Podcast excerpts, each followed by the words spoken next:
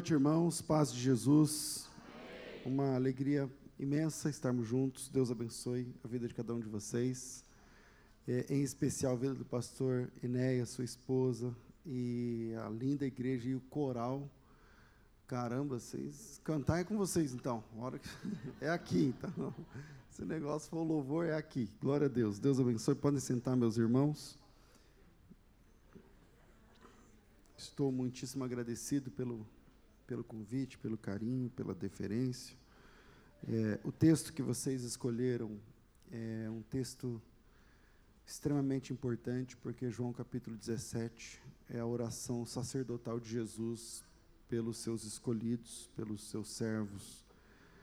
E lá ele também orou por você, por mim, por nós, porque no meio da oração ele diz: Pai, eu não peço apenas por esses, mas por todos aqueles que pela Sua palavra um dia hão de crer em mim. Então Jesus também estava orando a respeito da implantação do reino de Deus. Eu quero é, ler com vocês o capítulo 17 de João, que é o texto que vocês, que Deus deu a vocês, é, no versículo de número é, deixa eu ver aqui, versículo 20, versículo 20, para iniciar, diz assim o texto, 17 e 20 de João, palavras de Jesus.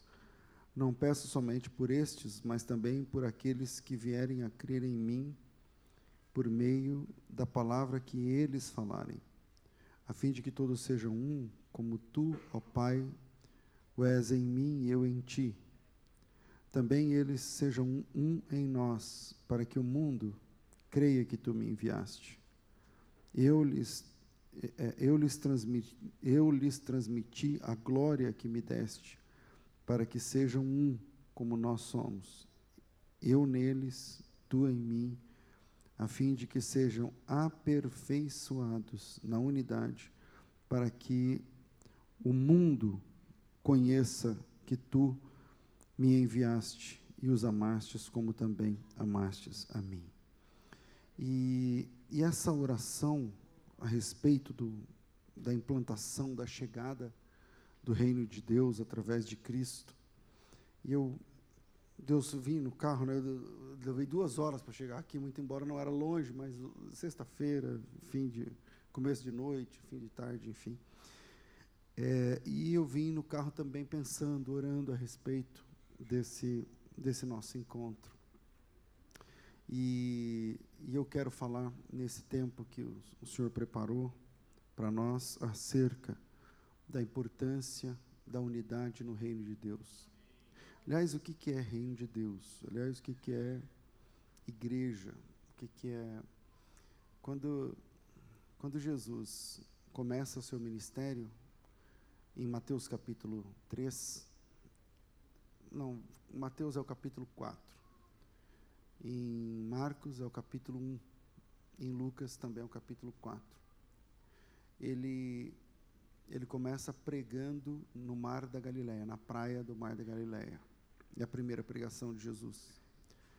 E a primeira mensagem, a primeira pregação de Jesus, a primeira vez que ele fala a respeito da sua missão, a mensagem é a seguinte: é, arrependei-vos porque está próximo o reino de Deus. O reino de Deus estava próximo, está perto, tipo, está chegando. E aí ele diz: arrependei-vos e convertei-vos.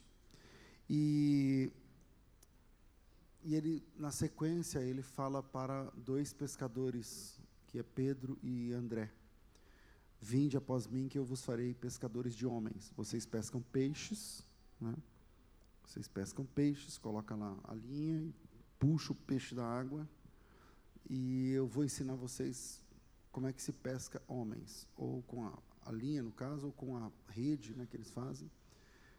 E Jesus vai ensiná-los como é que se pesca homens. E a gente, dois mil anos depois, a gente acha que pescar homens é um conceito o que é pescar homens? A gente acha, às vezes eu já me peguei pensando assim, que pescar homens é um conceito de mudança de lugar, mudança de endereço, de, é uma questão geográfica. Você sai do mar do mundo e passa a frequentar igrejas e passa a servir numa igreja local. E a ideia é que você, é, que foi pescado de alguma forma, por uma palavra, você vai usar aquelas mesmas palavras para que, que, a mesma palavra que você foi pescado para que você traga outras pessoas e aí os pastores incentivam, traga pessoas e tal. Mas será que isso se resume no reino de Deus? Será que isso é a nossa grande missão? Porque no ano de 2023, no qual estamos, não raro a gente acha as pessoas tentando pescar homens, a ideia é boa, a ideia é válida, e eu não quero questionar a motivação de ninguém, eu não sou juiz. Mas as pessoas, elas querem mostrar para os pecadores, para os ímpios, para os perdidos, de onde nós já fizemos parte, que igreja é um lugar legal, que igreja é um lugar, um ambiente gostoso, propício. Pô, vem na minha igreja, você vai gostar para caramba, não sei o quê.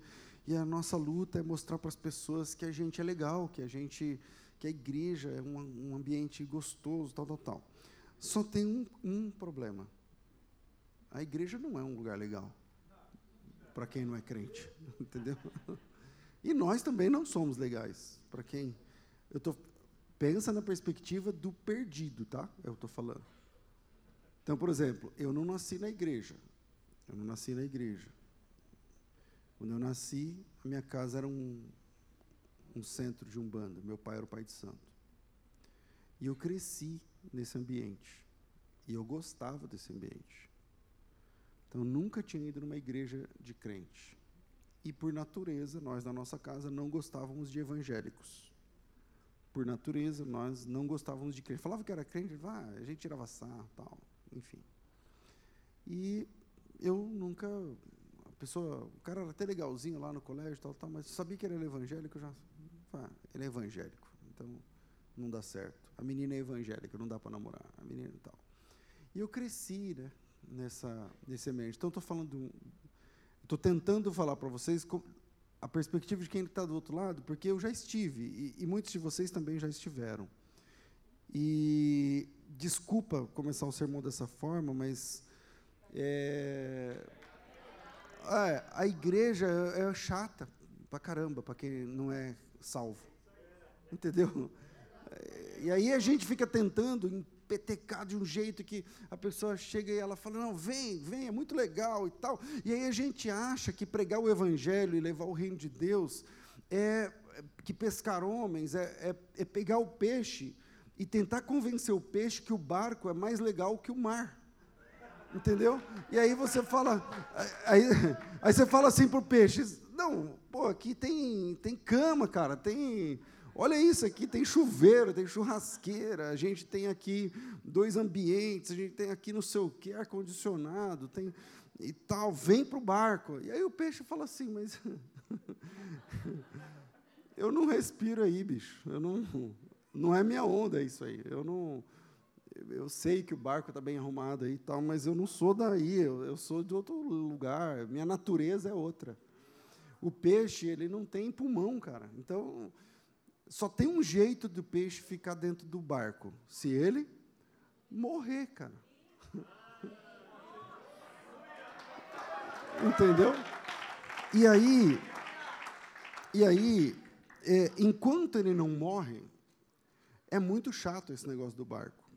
É muito, é muito. Então, por exemplo, eu super entendo se o teu namorado, teu filho, sei lá, alguém que está aqui hoje e está achando isso aqui chato. É, é chato mesmo para você, entendeu? Eu entendo a pessoa que dorme que na igreja. Chega lá, fala, porque não é da natureza dela, ela não, ela não, não é, é, é ela está ali, mas ela não é dali. Eu, particularmente, me apaixonei pelo Evangelho há 30 anos atrás, mais ou menos, mas é, eu reconheço que a gente é chato, a gente parece é legal, a gente, a gente faz um esquema para parecer que a gente é legal, entendeu? Mas, é, veja só, a igreja mais até as igrejas mais undergrounds, assim, mais é, que você olha e fala, nossa, que diferente, nossa, que moderno, nossa, não sei o que lá. É, para quem olha, para quem está de fora, vai achar a gente preconceituoso, vai achar a gente cheio de tabus, vai achar a gente. Por quê? Porque tem coisas que nós não abrimos mão. A gente pode ser legal, a gente pode ser o quê, mas tem coisas que a gente não abre mão. No que é essencial, a gente não, a gente bate o pé, a gente fala não. Deus não falou que é desse jeito, não. A Bíblia não diz que é desse jeito, não. Então, essa é a visão que o mundo tem da gente. A visão que o mundo tem da gente é essa. E, e eles não estão errados. Por quê? Porque com as ferramentas que eles têm, é isso que eles sentem, é isso que eles percebem, é isso, é isso que eles ouvem, é isso que eles enxergam. Então, hoje, como as pessoas querem evangelizar tentando mostrar que a igreja é um lugar legal, é, e não é, para quem não é crente, a, a coisa acaba não, não funcionando. E aí me vem, lendo o texto que vocês escolheram, a pergunta de que qual é realmente, então, a nossa missão? Qual é, então, pastor, se, se, se pescar homens não é falar que nós somos legais e que a igreja não sei o quê e trazer o cara para cá, então então, o que é pescar homens? Quando, quando Nicodemos foi visitar Jesus à noite, Jesus abriu a porta, Nicodemos vai à casa de Jesus à noite. Eu não sei que horas eram, 10 da noite, 11, não sei. Ele foi à noite. E quando Jesus abre a porta, eu não sei se Jesus estava de pijama, não sei. Mas quando ele abre a porta, o Nicodemos vem com a conversinha dizendo: "Sabemos que tu és mestre vindo de Deus, porque ninguém pode fazer, isso é João 3, porque ninguém pode fazer os sinais que tu fazes, não sei o que lá e tal. Jesus ficou olhando para Nicodemos, aquilo era a hora. E Jesus olha para Nicodemos e fala assim, cara, você precisa nascer de novo. Você precisa nascer de novo. Uma pessoa que não nasce de novo não pode ver o reino de Deus. Então, o reino de Deus não pode ser visto por uma pessoa que não nasceu de novo. Por isso a igreja é um lugar chato. O reino de Deus não pode. Você, você vê uma pessoa glorificando a Deus, exaltando, chorando, falando em línguas, dando o melhor de si e tal, e no outro banco, na outra cadeira, o cara jogando o joguinho. Por quê? Porque eles estão em mundos diferentes, eles são de mundos diferentes. Então, afinal, o que é reino de Deus? O primeiro ponto que, eu, que Deus colocou no meu coração para compartilhar com vocês é que o reino de Deus, pessoal, o reino de Deus é a última realidade da história humana. E eu vou tentar apresentar isso em dois outros textos. Abrem Apocalipse capítulo 17, por favor. Existe uma matéria na teologia que é a da, da, uma matéria da teologia sistemática que é a escatologia. E a escatologia estuda os eventos do fim, né, os eventos dos fins dos tempos. E lá, no final dos tempos, lá no Apocalipse, no capítulo 17, está escrito, está falando de uma prostituta. Segura aí. Está falando de uma mulher prostituta. E essa mulher prostituta está montada numa besta. E não apenas, ela está bêbada. E ela não está bêbada de álcool, ela está embriagada de sangue de pessoas. Veja o que diz o versículo 3. E transportou-me o anjo em espírito. Aliás, antes, o versículo 2 diz assim: Assim, não, estou lendo em, em, João, não vai dar. É Apocalipse, capítulo 17. Eu quis economizar, mas não vai ter jeito. Um dos sete anjos que tinham as sete taças veio e falou comigo, dizendo: Venha eu vou lhe mostrar o julgamento da grande prostituta que está sentada sobre muitas águas. Vai para o 3. Transportou-me o anjo em espírito a um deserto e vi uma mulher montada numa besta escarlate. A besta é repleta de nomes de blasfêmias. Ela tem sete cabeças e dez chifres. Achava-se a mulher vestida de púrpura e de escarlata, adornada de ouro, de pedras preciosas, de pérolas, tendo na mão um cálice de ouro, transbordante com as abominações e a, com as imundícias da sua prostituição. Na sua frente, na sua fronte, na sua fronte, na testa, achava-se escrito um nome, um mistério Presta bem atenção, redobra atenção. Na testa da mulher tem escrito um nome que é um mistério, e o nome é Babilônia, a grande, não, Babilônia a grande, a mãe das meretrizes e das abominações da terra. Então vi a mulher que ela estava embriagada do sangue dos santos e com o sangue das testemunhas de Jesus. E quando a vi, admirei-me com grande espanto. Esse texto mostra uma mulher. Pastor, o que isso tem a ver com o reino de Deus? Vem comigo. Esse texto mostra uma mulher. Só que essa mulher é uma prostituta. Essa mulher usa roupas indecentes, está aí no texto. Essa mulher usa ostentações, joias e tudo mais para ostentar. Essa mulher tem na mão um cálice, e esse cálice tem abominações imundícies, e na testa dessa mulher tem uma tiara escrita: Babilônia, a mãe das meretrizes. E essa mulher está bêbada, mas ela está bêbada com o sangue do sangue dos santos e das testemunhas de Jesus. Agora, essas características não estão na Bíblia por acaso. Cada um desses detalhes são contrapontos ao verdadeiro padrão bíblico. É como se fosse uma antítese, como se fosse um antônimo do verdadeiro padrão bíblico. Por exemplo, pastor, não entendi. O texto mostra que na besta tem montado uma mulher. Uma mulher, mas uma mulher que ela era prostituta. Qual é o padrão verdadeiro? Qual, qual é o padrão bíblico? No lugar da mulher, o padrão bíblico é uma noiva virgem. Mas no lugar da noiva virgem aparece uma mulher prostituta. O padrão que aparece em Apocalipse 17, essa mulher tem roupas indecentes. Qual é o padrão bíblico? Vestes brancas, branqueadas no sangue do cordeiro. Essa mulher se traja com ostentações. Qual é o padrão bíblico? A simplicidade. Essa mulher tem na mão um cálice com abominações. Qual é o padrão bíblico? O cálice do cordeiro, o cálice verdadeiro, o cálice original. Essa mulher, ela fala blasfêmias. Qual é o padrão bíblico? Louvor e adoração. Essa mulher tem na testa escrito Babilônia, mãe das prostituições. Qual é o padrão bíblico? Lá em Apocalipse capítulo 7, na testa dos servos de Deus está escrito o nome do Senhor. Essa mulher está embriagada do sangue das testemunhas de Jesus. Qual é o padrão bíblico? É estarmos embriagados do Espírito, cheios do Espírito Santo. O fato é que existe um tipo de dualidade, de imitação, de arremedo, onde o maligno quer sempre imitar a verdade. Qual é o nome do lugar que está escrito na testa da mulher quando diz assim? Lá está escrito um, um mistério. E qual é o nome do, lugar? Babilônia. Agora, veja bem, Babilônia está sendo dita aqui, não é a, última referência da Bíblia de Babilônia, ela vai aparecer mais duas ou três vezes, mas no livro do Apocalipse.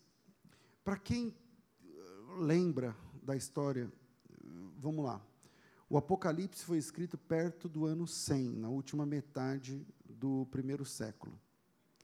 Quando Jesus nasceu, quando Jesus nasceu, a Babilônia já não existia. Aí você fala, pastor, mas como assim a Babilônia não existia? Então, a Babilônia, ela, ela é destruída na época de Daniel. E, e ela não se levanta mais, quer dizer, ela muda de nome, outra pessoa domina, que são os medos, os persas, e, e nunca mais tem um lugar chamado Babilônia.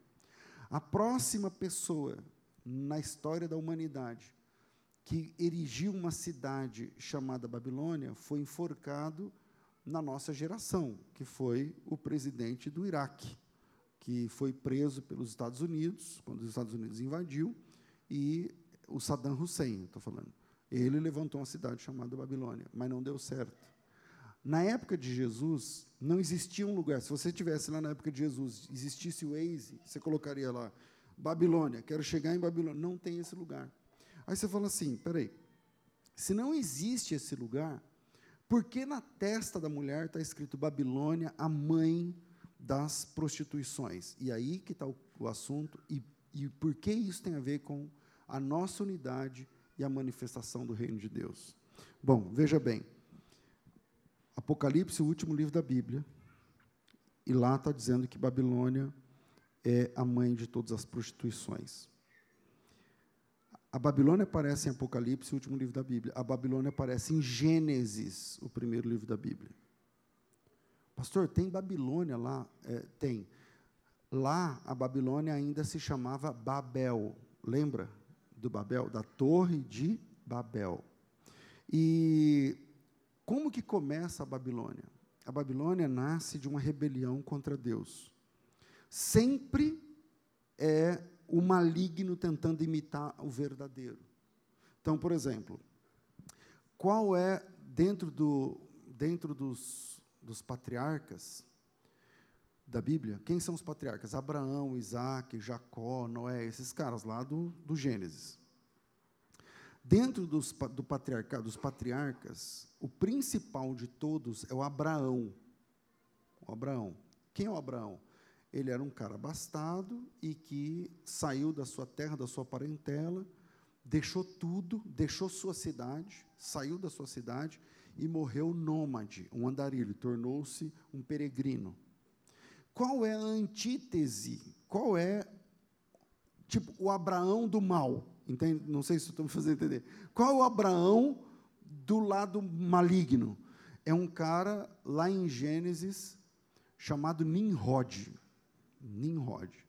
E o Nimrod é essa antítese, é essa, é essa, esse contrário, esse lado B do Abraão, porque o Abraão era abastado e tal e se torna peregrino. O Nimrod, ele era simples e se torna um milionário. Aí o Abraão sai da sua terra, deixa a sua cidade.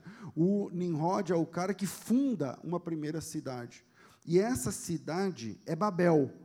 E o Abraão, ele quer servir a Deus, e o Nimrod quer afrontar Deus. O Nimrod constrói, ele, ele começa a ideia de, da construção da Torre de Babel, e essa torre, que a ideia era chegar até o céu, e Nimrod foi, por assim dizer, o primeiro, estou falando do pós-diluvianos, o primeiro grande líder de uma rebelião contra Deus. E é em Gênesis, e esse cara é o fundador da Babilônia. A, Babilônia ela é fundada numa conspiração, numa ideia de se levantar contra Deus. Aí passou, Deus confundiu a língua do pessoal, isso é Gênesis 11, vocês conhecem o texto. Aí, tempos depois, tempos depois, séculos depois, a Babilônia tem um rei chamado Nabucodonosor. Eu, o nome é esquisito pra caramba, né? Eu, quando comecei a fazer hebraico, eu falei, mas por que, que os nomes não eh, são assim estranhos? Aí eu fui ler o nome do, do Nabucodonosor em hebraico, é pior. Entendeu? Então, deixa aí. Nabucodonosor está difícil, mas Nabucodonosor é melhor, porque o nome, eh, Nabucodonosor é algo como Nebuchadnezzar. Aí você fala, não, Nabucodonosor. E aí o Nabucodonosor teve um sonho, no capítulo 2 de Daniel. Capítulo 2 de Daniel, ele teve um sonho. E sabe quando você tem um sonho que você acorda aperreado com o sonho? E ele, e ele acordou assim, só que ele não lembrava o sonho. Não sei se você já passou por isso. Caramba, tem um sonho que você fala, caramba, que se mexeu comigo, mas eu não lembro direito o que, que é. E aí o Daniel estava lá no reino, já estava lá. E aí o, o, o rei mandou vir os, os, os caras entendidos lá, de enigmas e tal, ninguém porque ele falava assim: Eu quero interpretação do meu sonho. Os caras falavam: Beleza, manda aí o sonho. Aí ele falou: ah, Meu, eu não lembro o meu sonho. Aí os caras falaram: Aí fica difícil para nós. Como é que a gente faz? Aí o rei, ele era o rei, ele mandou matar todo mundo. E os, os sábios e não sei o quê. E foram na casa do Daniel. Aí o Daniel, pois não, falou: Pois não, não. A gente veio aqui matar todos os sábios, você está no pacote. E o Daniel falou: Mas por quê? Ele falou, o rei teve um sonho, não está lembrando o sonho que é a interpretação. Aí o Daniel falou, esse rei, né? Falou, fala para o rei que ele vai me dar um tempo e eu vou orar a Deus e Deus vai me dar esse sonho e eu vou saber que sonho é esse. E depois de saber o sonho, eu vou dar a interpretação. E aí o, o, o rei ouviu essa história e falou, cabra macho, vou, vou dar esse tempo para ele. O Daniel chegou e falou assim para o rei, isso é o capítulo 2 de Daniel, verso 31. Eu estou contando essa historinha para ganhar 31 versículos. Né? E aí o, o Daniel diz assim: Tu, ó rei, estavas vendo, E eis aqui uma grande estátua, Daniel 2:31. Presta bem atenção. Essa estátua era imensa e de extraordinário esplendor. Estava em pé diante de ti. Sua aparência era terrível. A cabeça de ouro, a cabeça era de ouro finos, o peito e os braços de prata, o ventre e os quadris de bronze, as pernas de ferro, os pés em parte ferro, em parte barro. Quando estavas olhando, uma pedra foi cortada sem auxílio de mãos. A pedra cortada sem auxílio de mãos. Feriu a estátua nos pés de ferro. Presta atenção nos detalhes. A estátua não caiu na cabeça. A pedra não caiu na cabeça. Caiu, bateu nos pés. Os pés eram de ferro e barro. E os esmiuçou. Então foi juntamente esmiuçado o ferro, o barro, o bronze, a prata, o ouro, os quais se fizeram como a palha das eiras de estio, e o vento as levou, e deles não se viram mais vestígio. Mas a pedra, a pedra que feriu a estátua, se tornou uma grande montanha, e ela encheu toda a terra. Em outras palavras, o que o Daniel, aí o Daniel vai explicar para ele que cada um daqueles materiais, a cabeça de ouro, o peito de prata, de, o abdômen lá de bronze, as pernas de ferro, os pés de ferro misturado com barro. E aí o Daniel falou assim, olha, cada um de, e eu, quando ele contou a história da estátua, o rei falou é isso mesmo, eu sonhei com isso mesmo. E aí eu quero agora a interpretação. Ele falou assim, a, a interpretação é o seguinte: Deus mostrou para o Senhor o final da história. Deus mostrou para o Senhor como tudo termina. E ele disse: E como tudo termina? O que, que isso tem a ver com essa estátua? E ele disse: A cabeça de ouro é o teu reino, a Babilônia. A Babilônia é a cabeça. A Babilônia é o que gera todo o movimento. A Babilônia é o que gera, é o que pensa, é o que define, é o que desenha. A Babilônia é o que arquiteta tudo. Só que o teu reino vai passar. E vai vir outro reino que não é tão glorioso quanto o teu, mas vai assumir. E esse reino vai passar, e vai vir outro reino que também vai passar, e vai vir outro reino que também vai passar. E ele está falando do Império Medo, Império Persa, Império Grego, e na sequência o Império Romano, que é aonde termina o pé, barro, ferro misturado com barro. E a pedra? Do sonho. Ele falou assim: ah, então, a pedra, a pedra, cara, ela, ela também é um reino. Só que a pedra é um reino diferente dos outros. O que Daniel viu naquele sonho foi a chegada do reino de Deus e o resultado da chegada do reino de Deus. A estátua representa os, os reinos do mundo e como o mundo pensa, porque a cabeça é a Babilônia, e como o mundo age, e como o mundo existe, como o mundo é. Foi assim que Daniel interpretou toda a estátua, dizendo que a cabeça de ouro era a Babilônia, os demais eram outros reinos que viriam depois, mas que haveria um reino que se colocaria contra toda a estátua e um dia destruiria a estátua. E, e veja, veja o 2,44 para quem está acompanhando. Ele está dizendo o seguinte: mas nos dias destes reis, ele está dizendo, cada um, cada um desses é um reino, e ele diz, mas nos dias desses reis, o Deus dos céus suscitará um reino que jamais será destruído. Um reino que jamais será destruído. E esse reino não passará a outro povo. Porque a dança das cadeiras do poder é que um rei passa, perde para o outro, o outro rei toma desse, a guerra, não sei o quê, tal, tal, tal. Ele diz: o reino do qual eu estou falando é um reino de um rei só. E ele não é passado para outro. E esse reino, a partir do momento que ele chega, ele jamais sai de cena, ele jamais será destruído. Eu estou lendo 2,44. E esse reino não passa para outro povo. E ele esmiuçará e consumirá todos esses reinos, mas ele mesmo, esse reino, ele subsistirá para sempre. Em outras palavras, o que Daniel está dizendo é o seguinte: Deus mostrou para o Senhor, Nabucodonosor, o fim da história. E toda a história termina no reino de Deus. Tudo termina com a chegada do reino de Deus. E o reino de Deus é diferente da. A, o reino de Deus, que é a pedra, é diferente da estátua. A estátua, ela tem um jeito de ser, um jeito de existir. Quando eu comecei falando assim, a igreja é um lugar muito chato para quem não é crente. Por quê? Porque quem não é crente faz parte da estátua. E quem faz parte da estátua pensa de um jeito, age de um jeito, ama de um jeito, odeia de um jeito, julga de um jeito, compra de um jeito, vende de um jeito, negocia de um jeito, namora de um jeito, anda de um jeito, tem a rede social de um jeito, faz a vida dela de um jeito. Mas quem é da pedra? Quem faz parte da pedra é outro reino. E esse outro reino, o que não passa para outro rei, esse outro reino, o reino de um rei só, esse outro reino que durará eternamente, esse outro reino que vai crescendo, crescendo, crescendo, até tomar conta de toda a terra, conforme a profecia.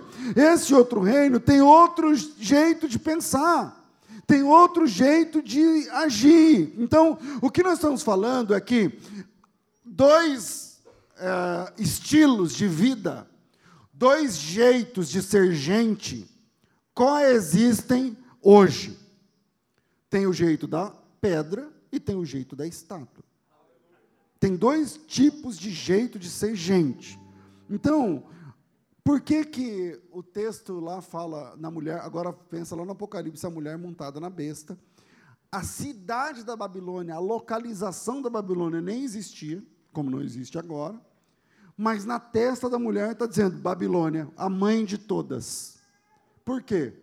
Porque na testa da mulher é a cabeça, e a cabeça da estátua é a Babilônia. E a Babilônia é a mãe de toda rebelião contra Deus. O mundo está dividido em dois times: o time da estátua e o time da pedra. O time da estátua é o pessoal da rebelião. Para eles isso aqui é chato. Para tudo que é de Deus, eles têm aversão. Por quê? E por que, que eu sei disso? Porque eu fazia parte. É, é, é de lá que eu vim. Aliás, você também veio de lá. Todos nós viemos da rebelião. Quando começa isso, pastor? Começa em Gênesis 3, quando Deus colocou o, o Adão, Eva no jardim se você conhece uma viagem no tempo, Deus chega em você e fala assim: quero te dar um presente. Você vai lá conhecer Adão e Eva antes do pecado. Pensa que você vai chegar lá no, no, no Éden, antes do pecado. Ninguém rompeu com Deus, o fruto está lá, está tudo funcionando. Aí você viaja até lá, só para a gente pensar. Aí você chega lá, pá, no jardim do Éden. Aí você olha para o Adão, olha para Eva, e fala, e aí, beleza? Aí o Adão fala, beleza. Aí você fala, pô, legal, Deus me deu esse presente de vir aqui conhecer, eu quero conversar, eu quero falar com você como é que é, cara. Como é que é a vida sem pecado?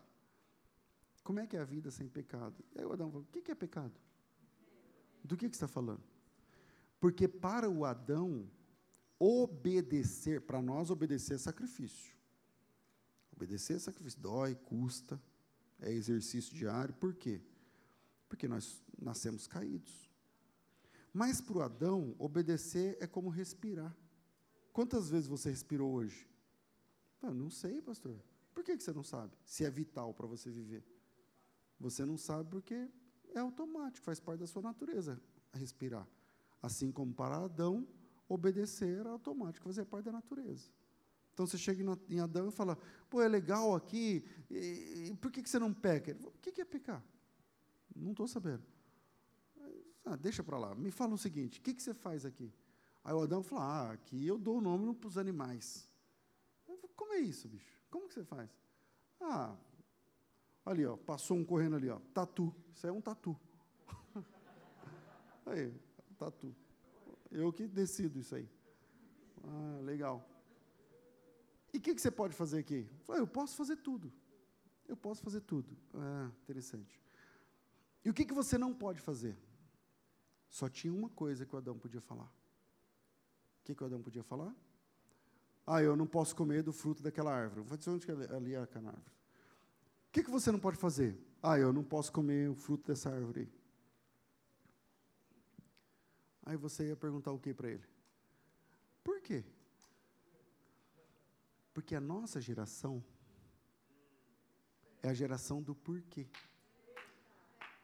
Ó, oh, moça, esse, você não pode namorar um menino que não serve a Jesus.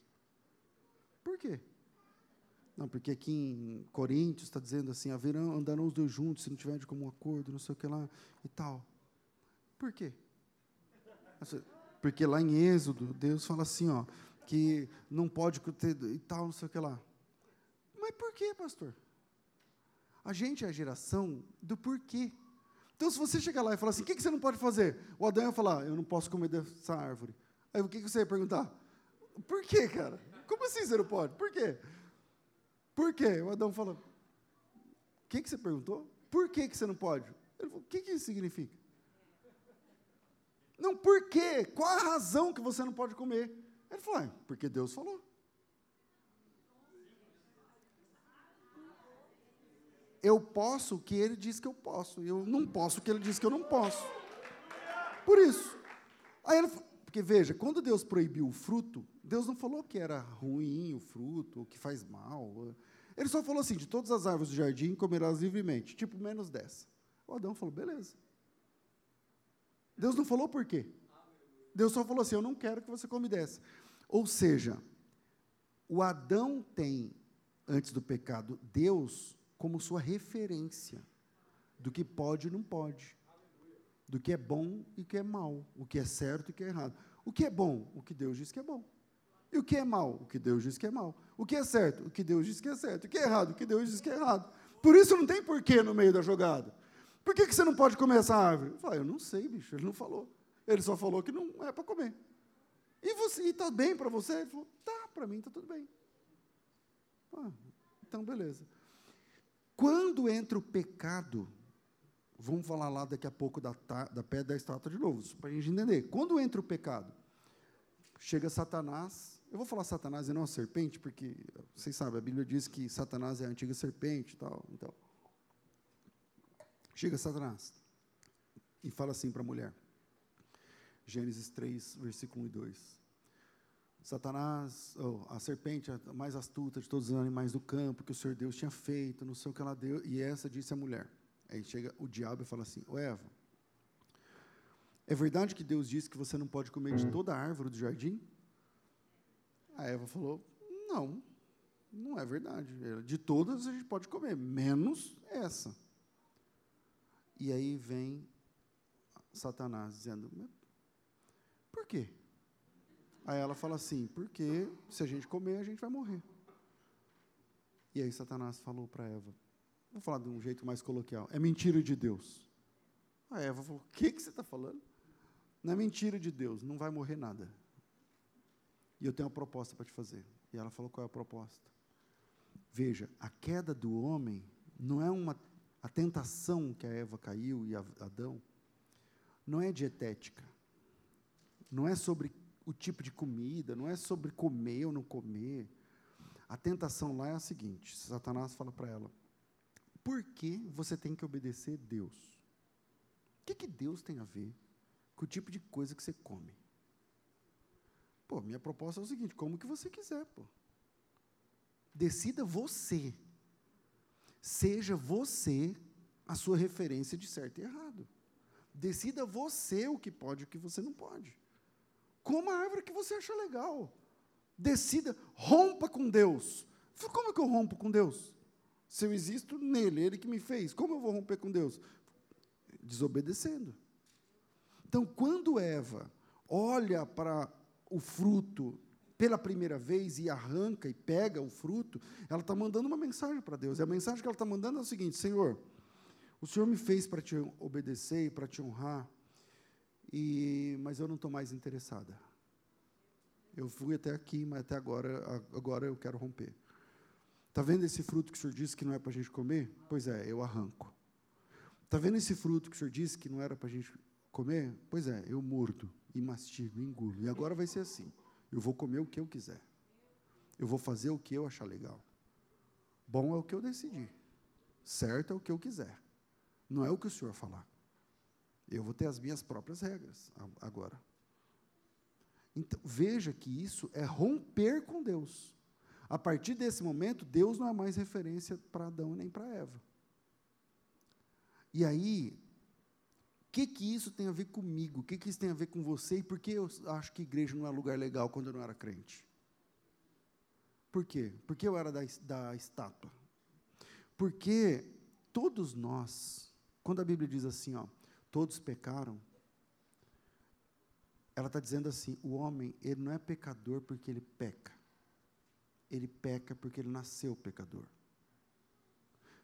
Porque você é filho, o filho do teu pai, que é filho do pai dele, que é filho do pai do pai dele, que é filho do pai do pai do pai dele, que vai terminar onde? Em Adão. Você estava em Adão. Eu estava em Adão. Imagina que essa Bíblia fosse uma, uma forma de bolo. Uma, aqui fala forma ou assadeira de bolo, sei lá. No Mato Grosso falava assadeira, aqui fala forma. É. Imagina que isso aqui fosse uma forma de bolo. E ela cai de quina. O que, que vai acontecer com a quina? A massa. Precisa jogar fora a forma de bolo ou dá para usar? Dá para usar. Você mantém aí em casa uma forma amassadinha, né? Tudo bem. Dá para usar. Dá para usar ou não? Dá. Mas qual é o efeito colateral? Todo bolo que sair dessa forma sai amassado, certo? Tá. Adão é a forma. Todos nós estávamos em Adão.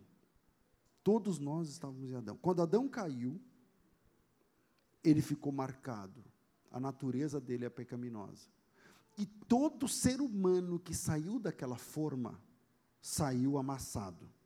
Todo ser humano que saiu de Adão nasceu pecador. O homem nasce pecador. Aquele bebezinho bonitinho, cheirosinho, não sei o que lá, bilu, bilu, é pecador. Ele é pecador, um pecadorzinho, entendeu? Bonitinho, que dá vontade de morder e tal, não sei o que, mas é um pecador. A diferença dele e você é tempo e comida. É um pecador baby. Um mini pecador. A diferença dele e você é tempo e nutrição. Se ele viveu tanto que você viveu, comer o que você comeu, ele vai ser um pecador igual ou pior do que você. Esse é o ponto. E a partir de Adão, todo esse pessoal vai nascendo dentro da rebelião, nascendo dentro da rebelião. E aí chega Nimrod e fala assim: vamos reunir os rebeldes e vamos lutar contra Deus e vamos. E aí tem a, a história da estátua, tá claro? E aí lá no Apocalipse, bom, antes. Daniel tem essa visão, o Nabucodonosor tem essa visão, e aí Daniel fala para o Nabucodonosor: Deus mostrou para você o fim de tudo. Esse sonho seu aí é o fim da história. Ele falou: e como a história termina? Ele falou: com a chegada do reino de Deus.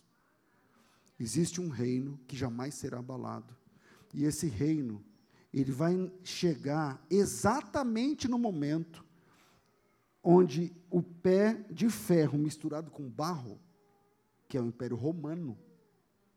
E esse reino, cortado sem auxílio de mãos, vai chegar e vai bater no pé de ferro misturado com barro, que é o Império Romano. Quando Jesus nasce, e quando Jesus prega, e quando Jesus morre, é o Império Romano. E aí nasce o reino de Deus. O que Jesus fala na sua primeira pregação? Arrependei-vos, porque o reino de Deus está próximo. O ministério de Jesus, pessoal, o tempo inteiro na terra foi falado tal do reino de Deus. O recurso parabólico de Jesus são mais ou menos 40 parábolas. Todas elas estão falando do reino de Deus. O reino de Deus é semelhante a um semeador que saiu para semear. Porque o reino de Deus é semelhante a dez virgens que, tomando as lâmpadas, saíram para encontrar o noivo. O reino de Deus é semelhante a um rei que quis celebrar as bodas do seu filho. O reino de Deus é um homem que saiu de madrugada assalariando trabalhadores para a sua vinha. Porque o reino de Deus é um homem que tinha dez talentos, que não sei o que lá. O reino de Deus, o reino de Deus, o reino de Deus é uma rede lançada no mar que traz para o barco toda a qualidade de peixe. O reino de Deus é um homem que procura boas pérolas. O reino de Deus. Reino... A palavra de Jesus é falar sobre o tal do reino de Deus. E aí que está a questão. O que é esse reino que ele disse lá para é, Nicodemos que esse reino não pode ser visto aos olhos humanos. Esse reino, segundo ponto que eu queria deixar, é que o reino de, de Deus é invisível para o perdido. Sabe por que a igreja é um lugar chato? Para o pecador? Para o ímpio? Porque tem coisa aqui que ele não consegue ver. E tem coisa aqui que ele não consegue ouvir. E tem coisa aqui que ele não consegue sentir. Veja que interessante.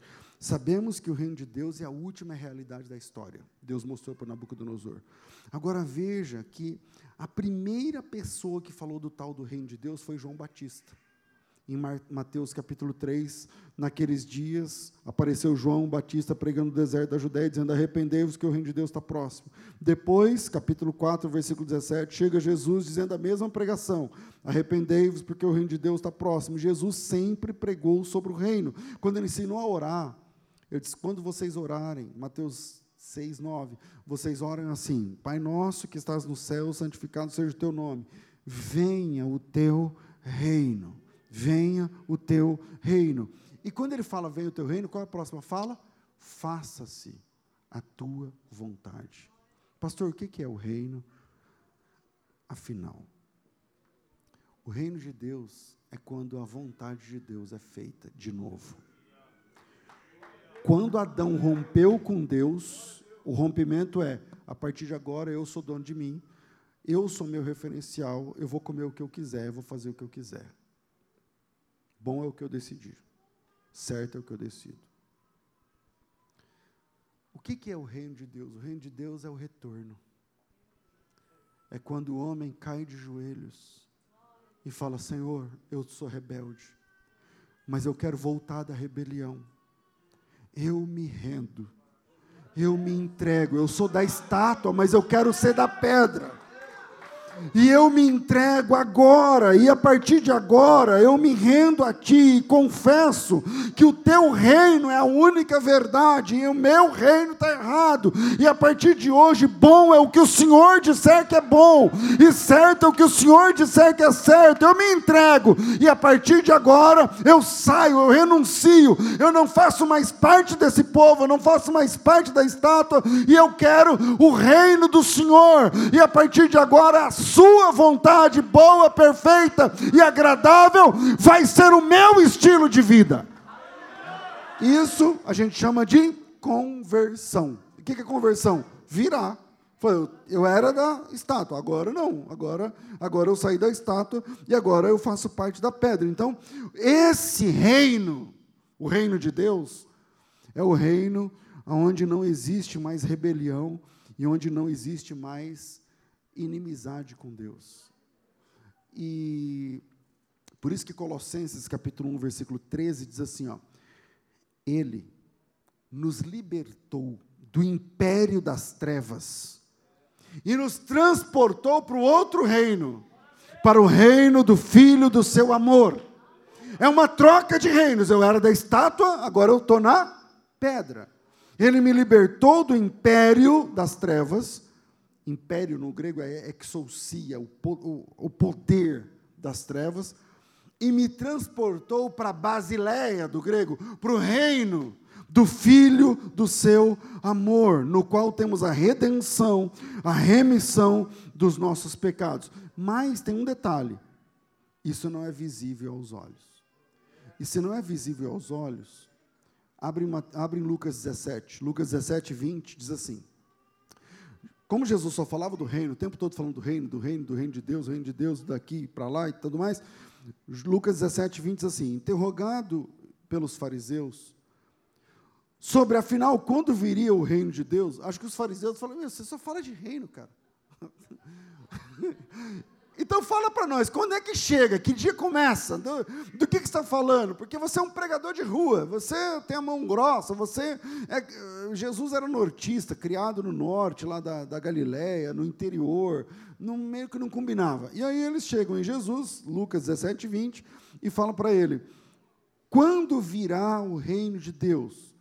E Jesus respondeu: então, o rei, não vem o reino de Deus com visível aparência. O reino de Deus você não consegue enxergar a olho nu, não dá para dizer, ele aqui ou ele está lá, porque o reino de Deus, palavras de Jesus, está dentro das pessoas. O reino de Deus está dentro em vós. Mais um texto de Lucas, Lucas capítulo 11, versículo 14. O texto diz assim, Lucas 11, 14. E Jesus estava expulsando um demônio que era mudo. Jesus estava expulsando um demônio que era mudo. Lucas 11, 14. Eu estou inseguro desse texto, vê se é isso mesmo. É isso mesmo? É. E estava ele expulsando um demônio que era mudo. E aconteceu que, saindo o demônio, o mudo falou, e maravilhou-se a multidão. Mas alguns deles diziam: Ele expulsa demônios por Beuzebu, o príncipe dos demônios. E outros, tentando-o, pediam-lhe o sinal dos céus. Mas Jesus, conhecendo os seus pensamentos, disse-lhes: Todo reino dividido contra si mesmo ficará assolado. Toda casa dividida contra si mesma cairá. E se Satanás está dividido contra si mesmo, como subsistirá o seu reino? Pois dizeis que eu expulso demônios por Beuzebu. Mas se eu expulso demônios por Beuzebu, então por quem os expulsam os vossos filhos? Eles então serão os vossos juízes. Mas se eu expulso demônios pelo dedo de Deus, certamente a vós é chegado o reino de Deus. E aí Jesus fala: como que chega o reino de Deus? Próximo versículo, eu não lembro que versículo é mais aí. Quando, 21, quando um valente tranca bem armada a sua casa, em segurança está tudo quanto tem. Mas sobrevindo outro mais valente do que ele, vencendo-o, retira-lhe toda a armadura em que confiava e reparte seus bens. E quem não é comigo é contra mim. Quem não é da pedra é da estátua. É isso que ele está falando. Quem não é comigo é contra mim. Quem comigo não ajunta, espalha. E quando o espírito imundo sai do homem, esse demônio que saiu anda por lugares secos buscando repouso e não achando, diz: Voltarei para minha casa de onde saí. E chegando na casa, casa, acha a casa varrida e adornada, e então vai, e leva consigo outros sete espíritos piores do que ele, que entrando habita no homem, até que o último estado desse homem é pior do que o primeiro. Eu parei em qual? 26. O que Jesus está falando é o seguinte: quando uma pessoa se converte, quando o joelho dobra, ele sai do reino das trevas, o demônio vai embora e Jesus entra naquela casa. E o reino de Deus chega. E aquela pessoa que era da estátua passa a se tornar parte da pedra. E o reino de Deus agora fincou a bandeira lá, e essa pessoa agora é propriedade exclusiva do reino de Deus. E o diabo que era valente, quando chega o mais valente, vai embora. E agora aquela casa que era oprimida por, pelo diabo, agora é liberta por Jesus. Só que o texto continua diz que o demônio que saiu experimenta voltar. E quando ele volta, ele acha a casa vazia, limpa e adornada. Tem pessoas que saíram da estátua, se converteram, o valente foi embora, o mais valente reina. Só que com o passar do tempo, essa pessoa, ela se tornou uma casa vazia. Veja, ela não é do diabo. Só está vazia. O demônio não mora lá, nem nada, mas ela está vazia. E a Bíblia diz que o demônio que saiu experimenta voltar para ocupar casas vazias. E quando ele chega, aquela casa está vazia, ele fala: opa, minha vaga está disponível, aqui eu já tenho amanhã, aqui eu já sei como funciona. E a Bíblia diz que ele leva outros sete demônios piores. Você já tentou pregar para um desviado? É muito mais fácil pregar para alguém que não tem Jesus, que nunca teve, do que para o cara que já conhece a igreja pelo lado de dentro. O cara que já andou com a gente. O cara que já pregou, já subiu, já cantou, já teve as experiências. E aí você fala, cara, você está fora, você tá, voltou para o vício, para as drogas, sei lá por quê e tal. É difícil, meu amigo. É difícil, porque Jesus diz que vem sete espíritos piores do que ele e tal, e habitam ali. E o último estado desse cara é pior do que o primeiro. Eu não estou dizendo que não é reversível. É reversível. Porém, é muito difícil, porque o reino de Deus Jesus disse: não vem com aparência. O reino de Deus não vem com aparência, não é porque não é porque você olha e fala, hum, paletó, gravata, sai, não sei o que lá, reino. Não, não. Tem gente que acha que o reino de Deus tem a ver com a, a, veja João capítulo 3, versículo 3, a mesma visita de Jesus a Nicodemos. A isto respondeu Jesus: Em verdade te digo que se alguém não nascer de novo, não pode ver o reino de Deus. Quem não nasce de novo não consegue ver o reino de Deus. E perguntou Nicodemos: Mas pode um homem nascer sendo velho, tem que voltar para o ventre materno e tudo mais? O reino de Deus é invisível. Tem um pastor amigo, eu não vou falar o nome dele, que era muito conhecido, muito, muito, muito conhecido. Muito conhecido. Eu vou contar a história, mas tomara que vocês não desculpem o que é. Aí ele estava indo para um, uma conferência em Amsterdã, na Holanda. E lá no aeroporto de, aqui de Guarulhos, então ele estava lá né, esperando, e esse pastor ele é chique, ele é todo estilosão tal. Aí ele estava lá para embarcar e chegou ah, dois caras, tipo, meu, parecendo um cara que mora em rua os cabelos, sabe aquele cabelo, eu não sei, que vai virando uma pasta assim, ó, e vira uma maçaroca, e muda até de cor, assim. Aí, o cabelo assim, batendo aqui os cabelos, tal, chinelo de couro que dava só na metade do pé, umas calças, não sei o quê, umas mochilas. Ele ficou olhando e falou, mano, esses caras não podiam, um cara nesse nível de higiene, ou sei lá o que, viajar num avião, porque o avião, muitas horas, né? Por exemplo, para Amsterdã, umas, 10, umas 12 horas né, tudo fechado e tal. Falou, o cara que sentar do lado desses caras, meu, né, acho que tinha que ter um padrão de. Ele, e ele comentando, né? comentando, né? É, esses caras, porque esses, esses devem fumar maconha, não sei o quê, essas coisas. Aí, é, graças a Deus, os caras não ficou assim do lado ali da gente, ali, não, não ficou perto, né? Mas estava no mesmo voo. Aí, lá pelas tantas, né, o cara passou para ir ao banheiro, e aí passou assim, perto. Aí comentou de novo, já no voo. Aí na volta, o cara passou de. A gente viu ele de costa, né? Comentou. Aí na volta, o cara veio com a mochila. Aí a, a camisa do cara, ele estava com, com, a mochila assim, a camisa abriu assim, estava escrito Jocum. Aí falou assim: vocês conhecem quem é Jocum? Inclusive, o, Lauren Cunningham faleceu essa semana, né, o, fundador da Jocum. Aí, Jocum. E o que, que é Jocum? Jovens com uma missão. É, um, é, é, a, é missão de. Eu sou apaixonado pela Jocum, mas agora eu sou um velho, então não dá mais. Eu estou tentando fundar uma VCUM, né? Velhos. Ve, tipo velhos com a missão, entendeu? Porque, meu, é muito legal o que a Jocum faz. E aí, aí ele olhou, os caras falaram assim, Jocum. Falei, não, esses caras não são missionários, né, velho? Não, não pode ser missionário, porque, pô. Tá. E se eles tivessem ido para o mesmo evento?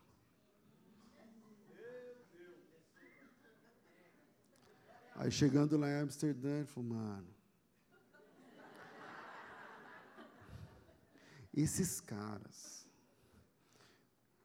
Olha para eles, olha para mim. Aí, Olha o sapato do cara, que é um chinelo, olha o meu. Aí o sapato do cara de. Né, um sapato de R$ 1.200, sei lá. Aí ele falou assim, mano, esses caras, eles entram em lugares para falar de Jesus, onde eu não consigo passar perto dois quilômetros. Eu não entro no esquema, eh, num raio de dois quilômetros eu não consigo penetrar. E esses caras eles sentam em rodas, que eu só vejo em filme. Esse cara, esses dois meninos, eles falam de Jesus de um jeito que eu não sei falar, com toda a minha teologia grego, não sei, deixa eu falar muito, senão vocês vão saber quem é. E aí, eu, eu, é isso mesmo. É isso mesmo. Por quê? Porque o reino de Deus não vem com aparência.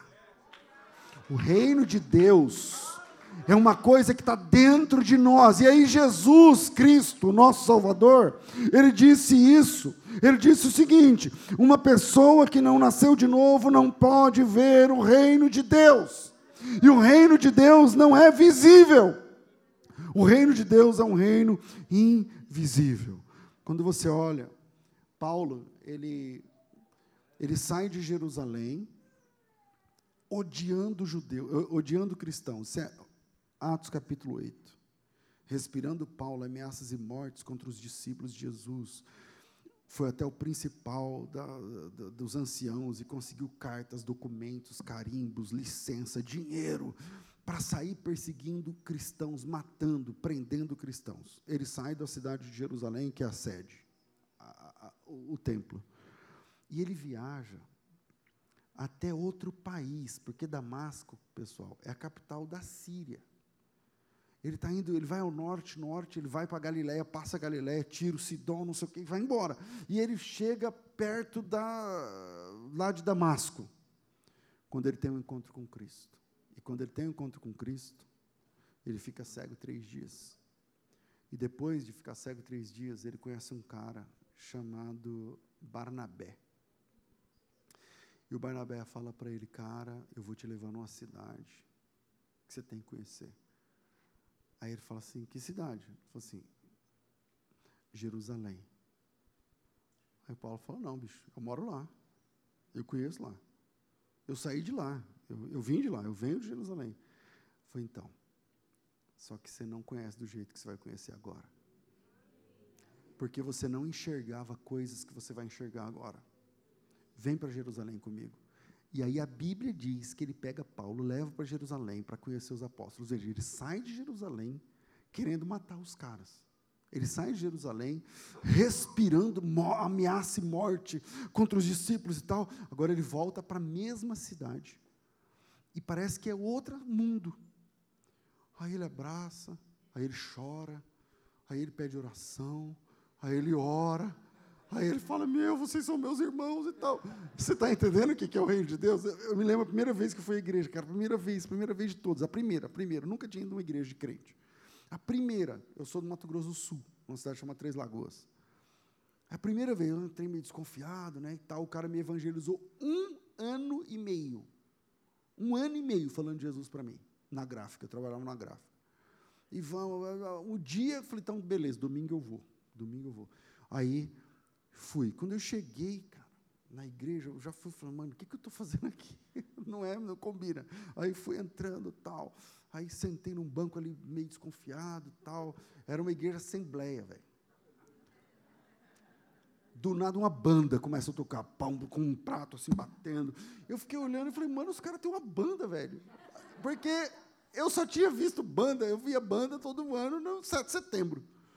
Aí eu falei, uma banda, o cara tem saxofone, é, aqueles baixo tuba, manja. Eu fiquei olhando aquilo falei, caramba, os caras têm uma banda. eu nascido naquela cidade, criado naquela cidade, eu não conseguia enxergar aquilo. A primeira vez que eu fui, eu comecei a enxergar uma coisa que eu não tinha, nunca tinha parado para ver. E por último, o reino de Deus é uma revolução interna. O reino de Deus é uma revolução que acontece na alma do servo de Cristo. Quando você decidiu sair da rebelião, voltar da rebelião, e quando o seu joelho se dobrou e quando a sua língua confessou que Jesus Cristo é o Senhor, uma revolução começou dentro da sua alma. E uma coisa que você não. Sabe, coisa que você não via, que você não enxergava, que você não sentia, mas quando você se converte, é como se outra pessoa assumisse esse lugar. As coisas velhas se passam. Lembra do peixe? Só tem um jeito do peixe ficar no barco: morrendo. E sabe o que aconteceu comigo aquele dia? Eu morri. E sabe o que aconteceu com você para você estar tá aqui hoje? Gostando? É porque você morreu. Aquela velha criatura, as coisas velhas se passaram, e eis que tudo se fez novo. E aí, novas criaturas. Aquilo que a gente não conseguia, agora a gente ama. Aquilo que a gente odiava, agora a gente busca. Aquele que a gente nem sabia que existia, agora a gente quer estudar aquilo. Aquilo que você nem gostava, agora você se apaixona. E quando você abre a boca, é louvor, é adoração, é Bíblia, é pastor, é versículo, é vigília, é culto, é, é, é teologia, é profundidade, é evangelismo, é ganhar almas. E aí você tinha vergonha de falar em público, agora você pega e canta. Você tinha vergonha de falar qualquer coisa, agora você fala do amor de Deus, porque aquela pessoa morreu e, e agora uma nova criatura nasceu, e essa nova criatura, ela está na pedra, ela está na rocha, ela não faz mais parte da estátua, e aquela mulher, que escrito Babilônia, a mãe das prostituições, no capítulo 17, ela termina quando o noivo chega no capítulo 19. O capítulo 19 de Apocalipse mostra a chegada do noivo. A mulher, uma prostituta montada na besta, termina quando aquele montado no cavalo branco chega. E aquele montado no cavalo branco, a Bíblia diz que ele chama-se fiel e verdadeiro, julga e peleja com justiça.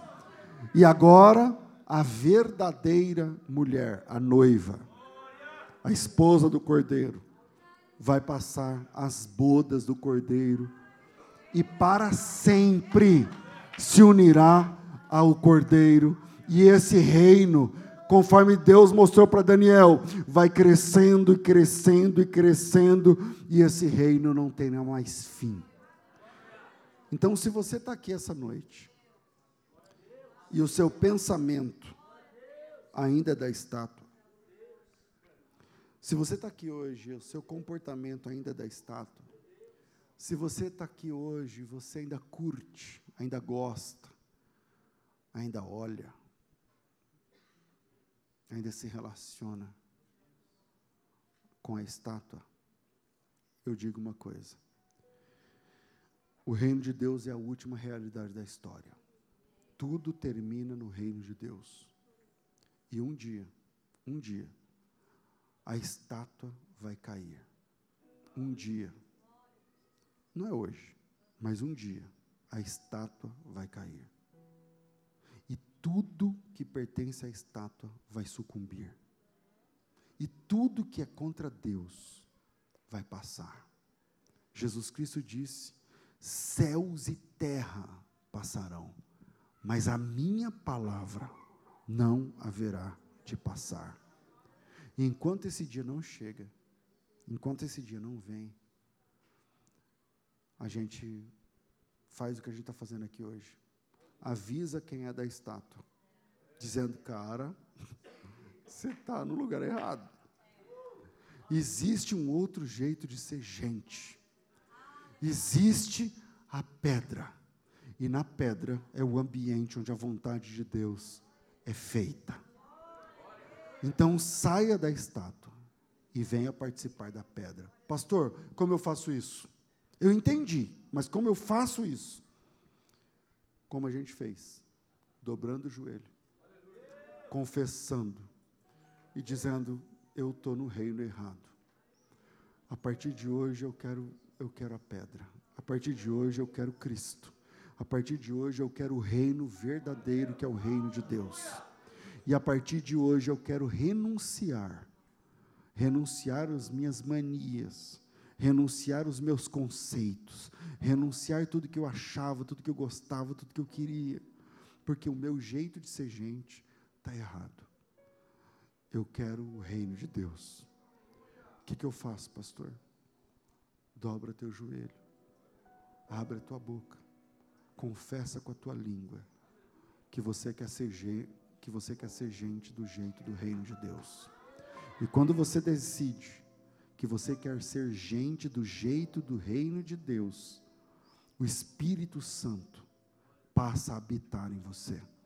E quando o Espírito Santo passa a habitar em você, você passa a vivenciar o reino de Deus, porque Jesus disse no texto que eu fiquei citando aqui: o reino de Deus está dentro de você.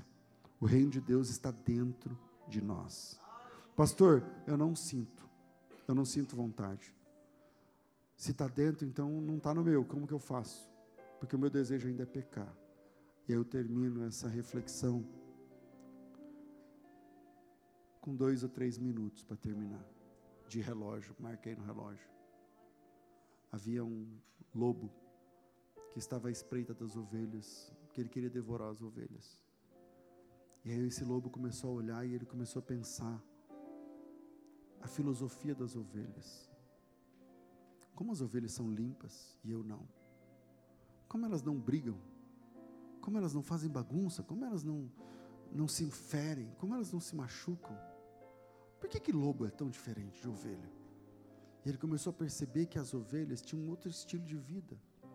Elas congregavam, elas amavam, elas seguiam um líder. E ele falou assim, cara, eu acho que a melhor vida que tem é a vida de ovelha. Eu, eu, eu quero ser uma ovelha também. Só que ele esqueceu de uma coisa: ele é um lobo. Se ele chega lá no meio das ovelhas, as ovelhas vão sair correndo.